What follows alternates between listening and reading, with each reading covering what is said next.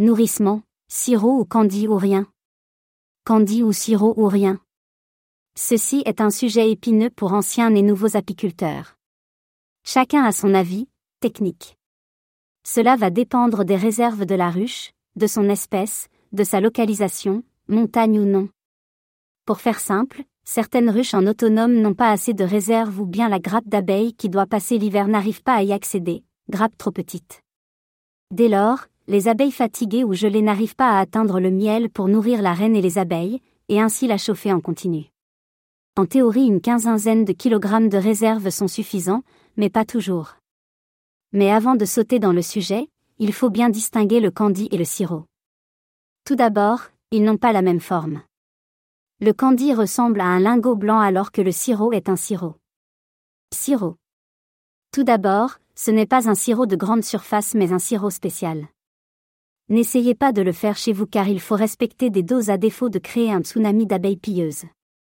En fin de saison, ou ponctuellement suivant le besoin de boost de la colonie, le sirop a pour but, mais ne réussit pas toujours, de compenser de réserves insuffisantes des colonies après l'extraction du miel dans les hausses.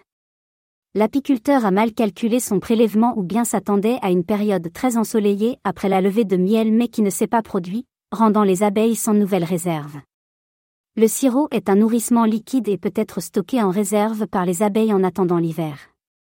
Ce n'est pas du miel et cela peut même attirer d'autres abeilles. Candy. Le candy est un nourrissement solide, le lingot blanc de pâte sucrée. On l'utilise essentiellement en hiver, en cas de grave disette ou lors de faiblissement de la ruche pour éviter sa disparition. On crée une fente et on le met à l'envers au-dessus des cadres au-dessus de la grappe, dans la ruche, pour que les abeilles viennent chercher facilement et qu'il y ait des gouttes qui peuvent tomber grâce à la gravité. Attention, le candy ne peut pas être stocké par les abeilles. C'est un nourrissement au fil de l'eau. Il est donc immédiatement consommé. Dès lors, on préfère le sirop au candy, sauf si on peut contrôler régulièrement le nourrissement. Le candy est utilisé qu'en situation d'urgence, réserve trop basse ou la ruche trop faible. Mais ce n'est pas toujours aussi simple de trancher. La température, et l'altitude et l'humidité, est un paramètre crucial pour décider du nourrisme. Le sirop n'est pas consommé sous 13 degrés Celsius, mais cela peut varier suivant l'humidité, luminosité. Comme règle simple, pensez que le sirop est en automne pour préparer l'hiver et le candy est donné en hiver. Le candy est conseillé en hiver même s'il peut y avoir des adoucissements car le sirop quant à lui demande beaucoup d'énergie pour le transformer en nourriture. C'est pour cela qu'on le préfère en automne plutôt qu'en hiver. Quand faire un nourrissement? Il n'est pas nécessaire d'alimenter systématiquement les ruches. La seule exception est la rudesse de l'hiver et des réserves faibles, ou nulles. Attention, s'il y a de trop grandes réserves en automne, la reine va pondre à profusion des abeilles qui vont mourir en hiver, et consommer du miel entre-temps. Une ruche a besoin de 20 kg de nourriture pour hiverner dans des conditions idéales. Il y a quelques années, seulement 15 kg étaient nécessaires.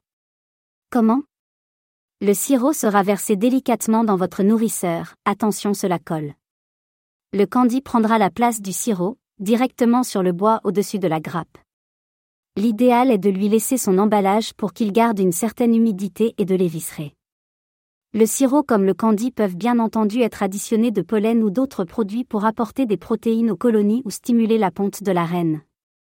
Cependant, ne vous étonnez pas si les abeilles ne l'apprécient pas.